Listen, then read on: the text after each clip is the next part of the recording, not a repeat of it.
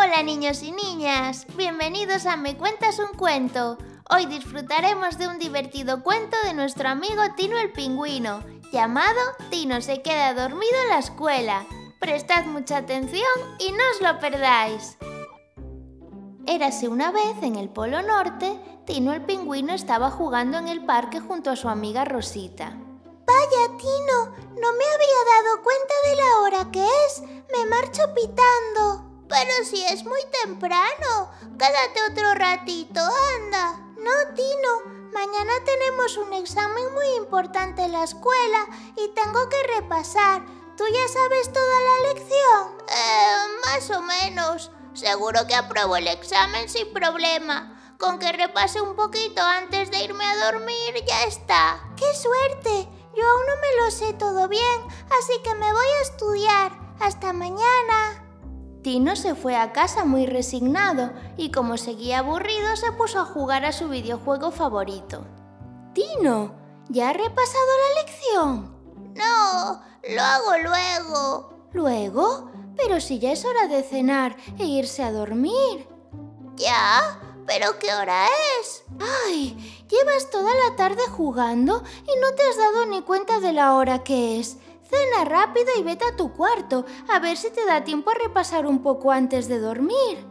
Ah, y hoy nada de televisión en tu cuarto. Que sí. Tino cenó y se fue a su cuarto, pero entonces escuchó a su papá gritar. ¡Gol! ¡Han metido gol! Vaya, no me acordaba de que hoy juega mi equipo favorito. Pondré un poquito la tele y ya repasaré luego. Total, por un poquito no pasa nada. Tino desobedeció a su mamá y estuvo viendo el partido hasta muy tarde. Al final se quedó dormido. Al día siguiente, cuando se despertó, se marchó corriendo a la escuela. Llegaba tarde y no había repasado nada. Ya con el examen delante, se empezó a poner un poco nervioso. Al no haber estudiado antes, casi no se acordaba de la lección se puso a pensar en todas las respuestas y casi sin darse cuenta se quedó dormido en su pupitre. Tino, pero bueno, ¿qué haces durmiendo en clase? ¿Eh? ¿Qué pasa? ¿Por qué me grita? Porque te has quedado dormido. La profesora llamó a la mamá de Tino y le contó lo que había pasado. Para darle una lección, la profesora decidió castigarlo sin ir a la próxima excursión de la escuela al llegar a casa, su mamá le estaba esperando. Hola, Tino. No hará falta que te diga que estás castigado. No, no hace falta. Te quedarás sin tele y videojuegos durante un mes. ¿Un mes? Sí, me has desobedecido, Tino, y eso está muy mal. Tu deber era estudiar e irte a dormir temprano para estar listo para tu examen. Sí, lo sé. ¿Y qué pasa con la excursión?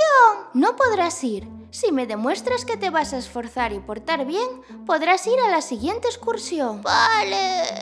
Tino se quedó muy triste, pero sabía que era lo correcto. Si no cumplimos con nuestros deberes y obligaciones, tenemos que saber que hay consecuencias. Esperemos que Tino se porte mejor la próxima vez y aprenda la lección. Y colorín colorado, este cuento se ha acabado. Si te ha gustado, no te olvides de seguirnos en Spotify, Google Podcast, YouTube, Instagram y Facebook para poder disfrutar de un montón de cuentos como este. ¡Hasta la próxima!